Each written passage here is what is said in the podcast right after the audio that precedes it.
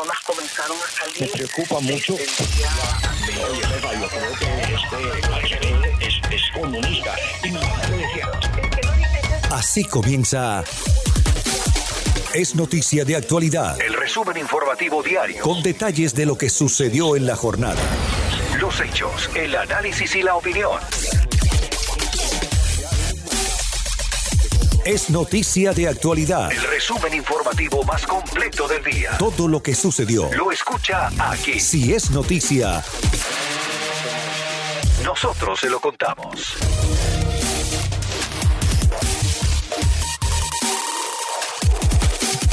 ¿Qué tal? Muy buenas noches a todos. Bienvenidos. Hoy es lunes 8 de marzo del 2021. Gracias por acompañarnos en este espacio que es su espacio.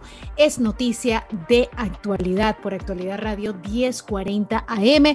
Primero, pues feliz Día Internacional de la Mujer a todas esas mujeres maravillosas eh, yo creo que este día se debe celebrar todos los días, pero de igual manera, pues hoy celebramos a las mujeres profesionales, emprendedoras, a las eh, mamás de casa, a las esposas, en fin, a todas las mujeres por ser unos seres excepcionales. Bueno, a continuación, como siempre, usted va a escuchar las noticias más importantes que hemos tenido a lo largo de nuestra nutrida programación, así que los dejo con este resumen de noticias es noticia de actualidad. El resumen informativo más completo del día. Día Internacional de la Mujer hablamos con Anameli Ramos González. Ella es una de las artistas que hace parte del movimiento San Isidro y que estuvo en el Parlamento Europeo hace pocos días hablando sobre el impacto que ha tenido en la isla en la canción Patria y Vida que lanzaron hace pocas semanas varios artistas cubanos. Hablamos con ella sobre no solamente las dificultades que tienen los jóvenes y los artistas, sino también las mujeres por salir adelante en un régimen que no solamente discrimina a los que piensan distinto, sino también a las mujeres, a los afroamericanos, a las minorías en general. Adelante, por favor. Nos estabas hablando sobre lo que representa para ustedes eh, esta, esta, pelea, esta lucha permanente eh, por la libertad en, en, Cuba, pero sobre todo que para las mujeres es todavía más difícil. Sí, yo te, te decía que es difícil porque uno eh, está todos los días en, peligro de muchas maneras, ¿no? Y no solo uno, sino también las personas que te rodean y, siendo mujer uno nunca eh, renuncia como a la cosa de cuidar a los demás, ¿no? Y además tienes una familia y también esa familia tiene que ser cuidada y también esa familia eh, puede ser vulnerada. En mi caso yo tengo un hijo que tiene 10 años y justo por todas las cosas que estaban pasando en Cuba, mi hijo tuvo que salir y ahora mismo no está conmigo, ya casi un año no lo veo. Ya todas esas cosas comienzan a, sucederte cuando cruzas una cierta línea eh, en Cuba, ¿no? Que tiene que ver con, tu postura política. Hay algo que, me, que es consustancial con el régimen y es que, que la reclamación de un derecho que ellos creen otorgado es imposible de pedirlo. O sea, hablar de racismo en Cuba es casi un crimen. Eh, y, y, en la década de los 70 hubo varios movimientos eh, que promovieron precisamente esta discusión y algunos de sus líderes terminaron asesinados. Es una historia que no se ha contado del todo, que debería de contarse eh, de una manera mucho más puntual por algunos eh, precisamente de los líderes de ese movimiento que están en el exilio en este momento y que lamentablemente no se les da micrófono o, no cuentan la historia como la como debería pues de ser contada. Pero en el caso de las mujeres es igual. O sea, en el caso de las mujeres, el régimen por decreto ha dicho las mujeres tienen todos los, mismos derechos que tienen los hombres, sin embargo no es igual.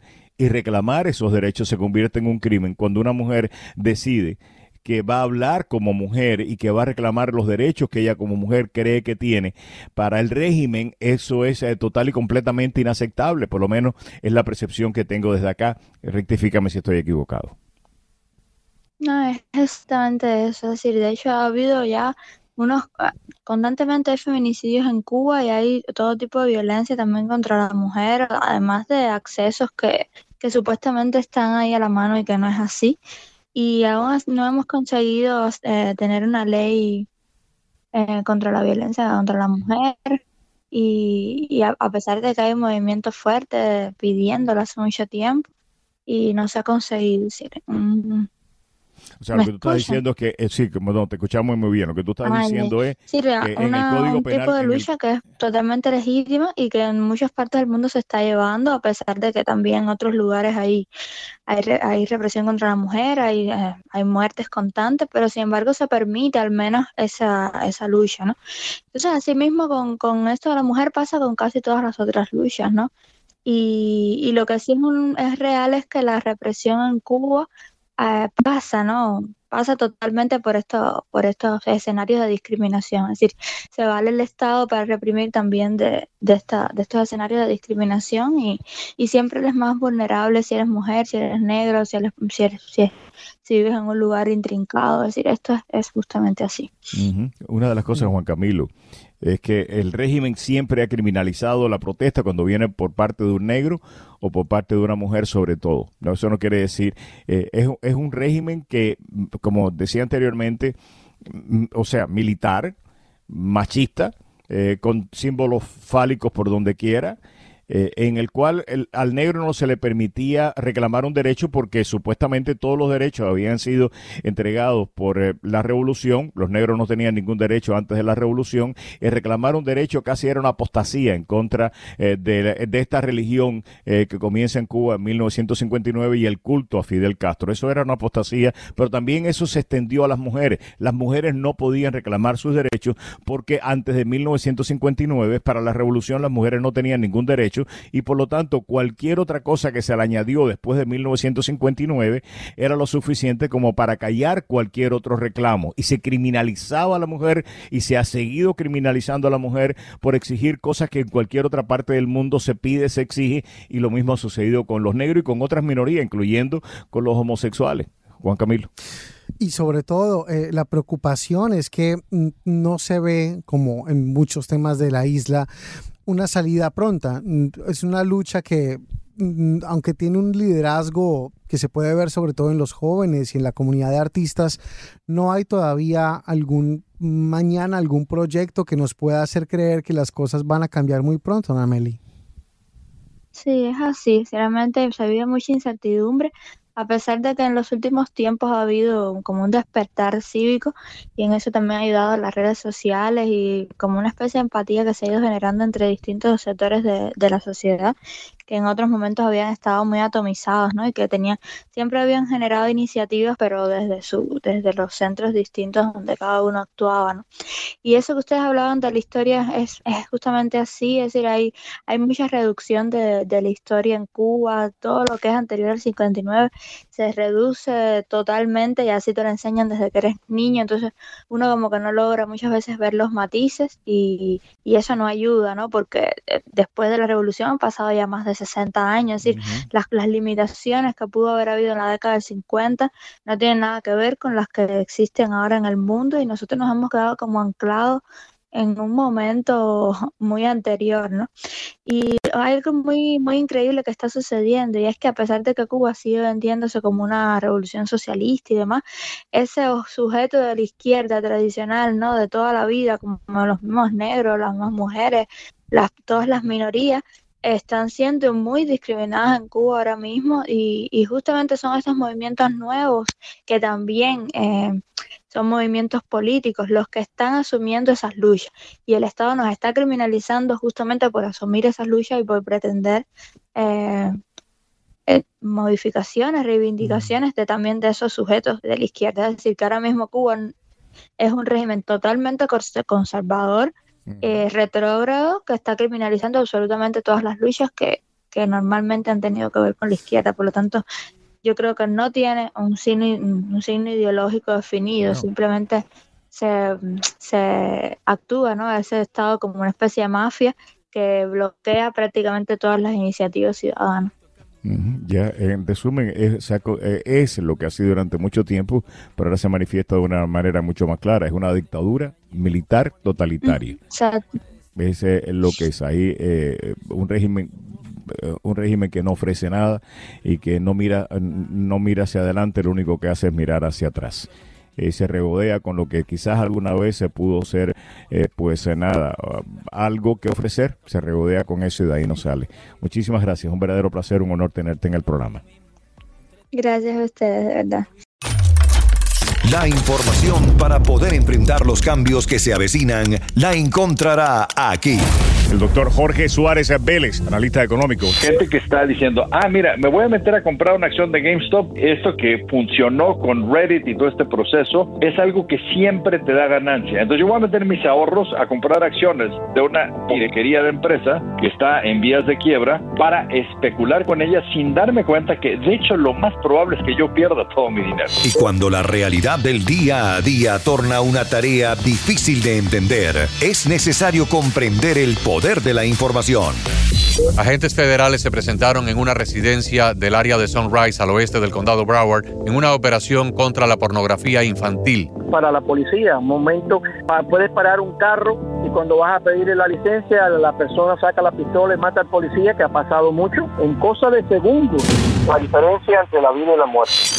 Continuar con estas teorías conspirativas. El señor McCarthy diciendo, nosotros no vamos a tenerlas en esas dos comités. Actualidad Radio 1040 AM. Para todo el sur de la Florida y 103.9 FM para la ciudad de Miami. Para la ciudad de Miami. Como está diciendo esta señora, lo que ocurrió en Parkland. La información actualizada sobre el COVID-19 es noticia de actualidad. Continúen escuchando. Es noticia de actualidad. Noticias Actualidad Radio les informa Julio César Camacho. El Papa Francisco concluyó su visita a Irak con una multitudinaria misa en Kurdistán. La venganza es una espiral de represalias sin fin, dijo el sumo pontífice durante su visita a Irak. Precisamente sobre la relevancia de esta visita, entrevistamos al analista Adolfo Salgueiro, quien nos decía al respecto lo siguiente. Como tiene poco tiempo, quiero pedirle simplemente que usted me analice la lo que significa y la importancia, relevancia, reflexión sobre el viaje del Papa Francisco a Irak. Sí, eh, muchas gracias eh, por haberme llamado a estos efectos. Yo lo que dispongo es de la información de prensa y los análisis que recién están empezando a, colarse porque la visita recién terminó ayer, sin, eh, antes de ayer. Ahora, la primera cosa que puedo decir es que una visita de esta naturaleza a ese lugar requiere eh, riñones bien amarrados, porque indudablemente eh, las condiciones de seguridad eh, que reinan en ese lugar, en Irak, son bastante precarias y hasta hace un par de días nada más antes de la eh, de la visita habían caído algún cohete en algunas instalaciones cercanas. De manera que, primero, eh, ese comentario. Segundo, así y todo, eh, la reunión pudo transcurrir en paz porque yo me temía mucho que a la hora de la misa en ese estadio en Erbil, que es nada menos que la capital de la zona kurda, donde están eh, enojados los que viven ahí contra Irak, los eh, yihadistas que quedan porque los echaron y los propios iraquíes porque el, el Kurdistán eh, es una zona con ambiciones secesionistas. Que eso hubiera podido transcurrir en paz, creo que es un milagro de Dios. Tal vez eh, el Papa tenga alguna conexión o haya hecho una llamada al cielo para solicitarla. Ahora, desde el punto de vista eh, evangélico, eh, de que es cuál es la misión del Papa, la de y de todos eh, los cristianos, la de regar la palabra. Y él lo hace en algunas oportunidades ante grandes eh, concentraciones como en México, esos lugares donde va un millón de personas, pero también este la propagación del evangelio y la Uh, unidad, o no, no digo unidad, pero el entendimiento entre diversas religiones, uh, creo yo que es importante para la paz del mundo y el entendimiento. Y en este caso, el entendimiento nada menos que con el islamismo chiita, que para que eh, la gente sepa, el islamismo chiita es el islamismo menos eh, numeroso, porque el más numeroso es el sunita, pero el más combativo, el donde están la mayor parte de los terroristas, etcétera, y que es el que se practica eh, en Irán. El hecho de que el Papa se haya reunido con la cabeza de ese grupo, el eh, Ayatollah Sistani, y no sé si se pusieron de acuerdo o no se pusieron de acuerdo en términos este, teológicos, pero que se haya reunido creo que es una cosa eh, importante que debe eh, resaltarse. Eh, diría yo que otra cosa también que creo que vale la pena indicar es esa zona tiene muy pocos cristianos, de manera que el hecho de tratar de rescatarlos, tomarlos en cuenta, hacer algún mensaje para que vuelvan, suponiendo que alguna vez vayan a volver, creo que también es una cuestión importante, particularmente porque si nos ponemos a mirar este, la Biblia y la historia, en esa zona que el Papa transitó este, estos últimos días es donde nació la civilización, en términos de que eh, ahí se iniciaron las religiones, tanto las monoteístas como las politeístas, etcétera, etcétera. Creo que tiene un simbolismo importante. No sé qué más se pueda agregar o que pudiera. No, la, la, la curiosidad mía, eh, eh, Adolfo, y es, es básicamente eh, saber si valía la pena exponerse de una manera tan abierta como lo ha hecho el Papa, y sobre todo cuando se sabe que esa zona del mundo es una zona impredecible, en donde cualquier momento puede salir un misil, puede salir, qué sé yo, y, y se recuerda que hace pocos días nada más estaban reportando un ataque con misiles hacia instalaciones militares de Estados Unidos en Irak, precisamente. Entonces, muchos se preguntan si realmente no fue algo eh, imprudente por parte del sumo pontífice. Eh, bueno, él lo dijo en la en la conferencia de prensa, en la conversa que tuvo con los eh, periodistas cuando volvía desde Bagdad en el avión de Alitalia, él dijo que sí, que reconocía que eso era una cosa importante y en alguna forma peligrosa, pero me pregunto yo, el que realmente quiere llevar su mensaje tiene que amarrarse los pantalones y llevarlo. Este, eh, y, y, asumir los peligros que sean necesarios, no eh, ser imprudente, no ser imprudente ni nada, y yo creo que el Papa eh, hizo eso. A mí me parece también una cosa, teniendo en cuenta que a veces al Papa es un hombre discutido, en Venezuela dicen que el Papa está eh, a veces que está eh, con el gobierno de, Maduro, en la Argentina dice que el Papa es peronista y que entonces este eh, le puso mala cara a Macri. Eh, el Papa es un pastor universal y en esta ocasión creo yo que lo demostró eh, exponiéndose, buscando unidad entre grupos minoritarios pero que viven en serios peligros y creo que demostró uh, su, su coraje. Y yo, uh, personal, esto es una opinión que voy a emitir que puede ser este polémica. Yo prefiero un papa con coraje como Juan Pablo II y este, y no un papa que solamente se maneje entre los libros como lo era Benedicto XVI. Entendido. Profesor, como siempre ha sido muy amable, muchísimas gracias y un feliz día, feliz semana. Igual, chao.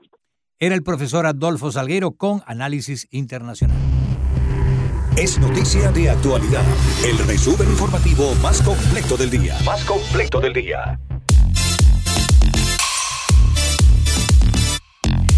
Sigan escuchando Es noticia de actualidad.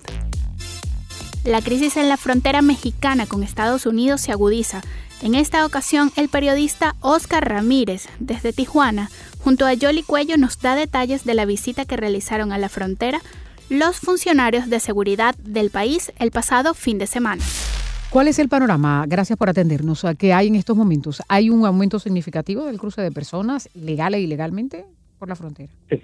Eh, fíjate que es un panorama bastante catastrófico eh, eh, debido a la promesa de Joe Biden de decir el 19 de febrero voy a dejar entrar a 300 personas diarias eh, y eso eh, truncó a que llegaran más de 1.500 personas a la frontera de Tijuana, Baja California, migrantes de todas partes del mundo, específicamente Centroamérica y Sudamérica. Y en este momento tenemos un campamento aquí en la frontera de Tijuana de más de 1.500 con un alrededor de más de 200 niños.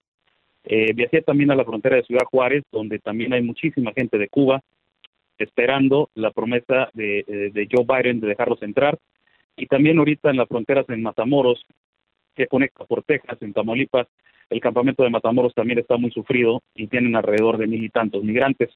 Es una situación bastante fuerte porque no hay atención eh, de ninguna médica, no hay baños portátiles, la gente está haciendo sus necesidades afuera en la calle, los niños los están bañando con cubetas de agua, eh, están pasando frío, están pasando, hay, hay lluvias fuertes, está, ha estado lloviendo en Tijuana, California bastante fuerte y parece que pues la administración ahora, eh, te cuento, o sea, de, de Estados Unidos, la, la, la, la que está al corriente en este momento, pues no sabe, ¿no? La situación migratoria que se acaban de meter, el problema que se acaban de meter, porque hay más de 100 mil migrantes esperando en todas las fronteras que conectan hacia los Estados Unidos para este proceso de asilo. Entonces es una es un es un verdadero problema, es una crisis y se va a agravar en los días si nadie sale del gobierno de los Estados Unidos y, y da una declaración. ¿Cómo está manejando entonces la situación allí, sobre todo las autoridades locales, para poder contener eh, los casos? Y mencionabas que hay personas eh, de Cuba, ¿de qué otros países eh, se pueden detectar?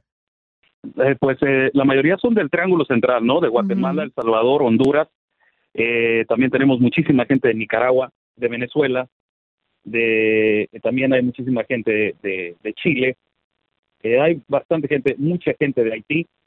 El gobierno de México ha tomado la decisión y en específicamente donde yo estoy ubicado en Tijuana, Baja California, han tomado la decisión de solamente apoyar con una clínica móvil, pero eh, básicamente las organizaciones sin fines de lucro han sido las que han tomado las riendas y han ayudado a la gente, ¿no? Para poderles dar de comer, eh, traerles casa de campaña, traerles cobija. Eh, de ahí en fuera, nadie del gobierno de México se ha hecho responsable y tampoco nadie del gobierno de, de los Estados Unidos ha salido a dar declaraciones y decir esto es lo que va a suceder, así vamos a hacer el proceso. Hay un, un foco de infección muy fuerte.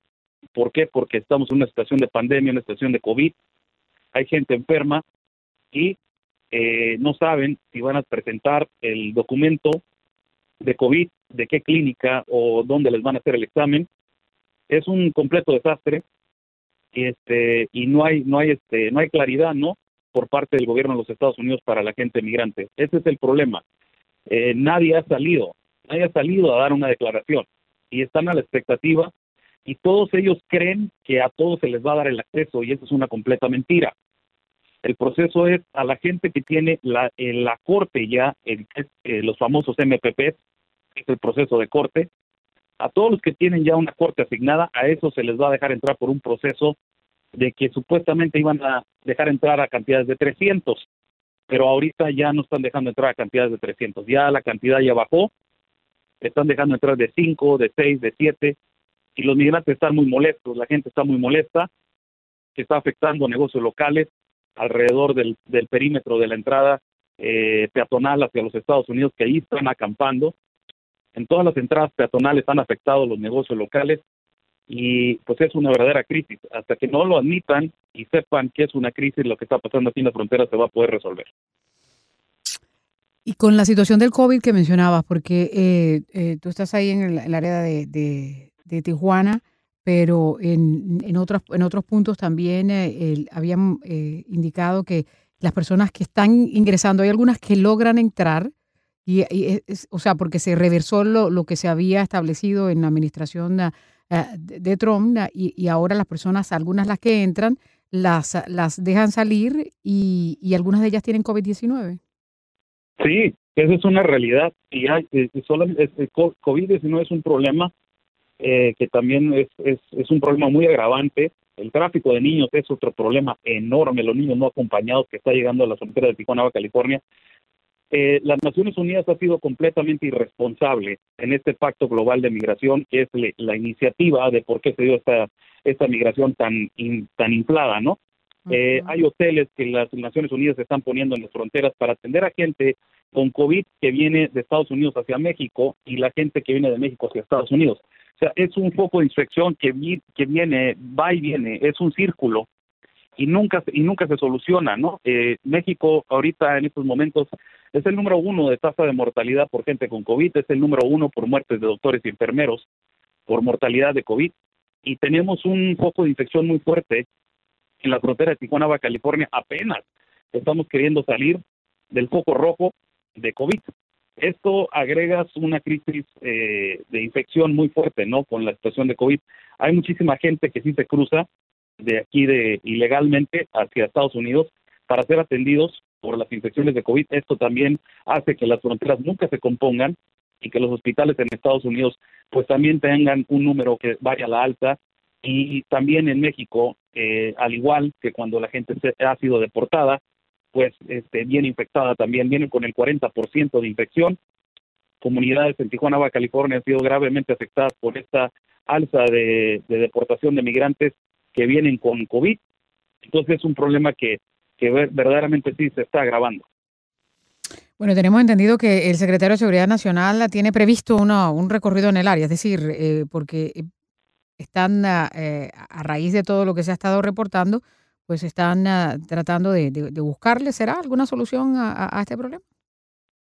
Pues eh, verdaderamente yo creo que tiene que ser urgente y más que nada, eh, eh, yo le te comento que, o sea, el, el- los- el tráfico de niños es el problema más grave. Es el problema más grave. En- solamente en Juárez, en el mes de enero, 5.700 niños no acompañados han llegado a la frontera y se han registrado en el, en, el, en el Departamento de Homeland Security. Esto de las caravanas y esto de la inflación de migrantes ha causado un impacto tan fuerte en México que las estadísticas muestran desde que el año 2018, cuando empezaron, más de 34 mil niños han sido traficados en las caravanas migrantes. Han, han entrado muchísimos activistas progresistas de los Estados Unidos a crear familias falsas en México por medio de organizaciones sin fines de lucro. El número es muy alto. En el año 2018, más de 5.800. En el año 2019, más 4.800 familias falsas registradas. Es una problemática muy fuerte el tráfico de niños, los niños no acompañados. Y, y lo utilizan también como estrategia. Eh, mandan al niño solo a cruzar hacia los Estados Unidos, las familias, y Estados Unidos lo detiene y al día siguiente arriba la familia a la frontera a pedir el asilo porque el niño ya está en los Estados Unidos y dicen, ahora ya viene la, la justificación, está separando familias, ¿no? Entonces utilizan estas estrategias y son candados abiertos, como les llaman en los Estados Unidos, loopholes, y los han educado tanto que este, están haciendo muchísimas violaciones a la ley migratoria. Es un problema muy fuerte, sobre todo lo que viene siendo el tráfico de niños. Espero que si el, el secretario de Estado, creo que se llama Anthony Blinken, no sé si ese es el nombre correcto, Sí, Anthony pero Blinken, sí. Sí, si él este, llega a, a, a pasearse por acá por la frontera, vaya Dios mío santo, que, que, cor- que, que sea, que sea, que se haga responsable de poder corresponder a esta problemática tan increíble que es el tráfico de niños. Es un problema muy grande, Yoli. Pues vamos a estar pendientes eh, de ese panorama que hay en materia migratoria. Oscar, muchísimas gracias por este contacto. Seguiremos hablando. Muchísimas gracias y gracias por la invitación. Que tengan buen día. Buen Saludos. día para ti también. Oscar Ramírez, periodista y locutor desde el área de Tijuana.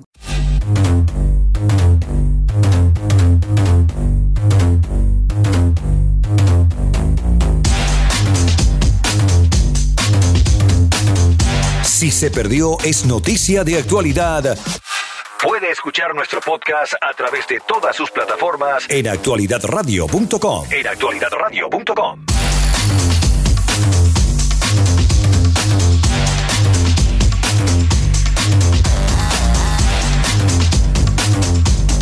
Es noticia de actualidad.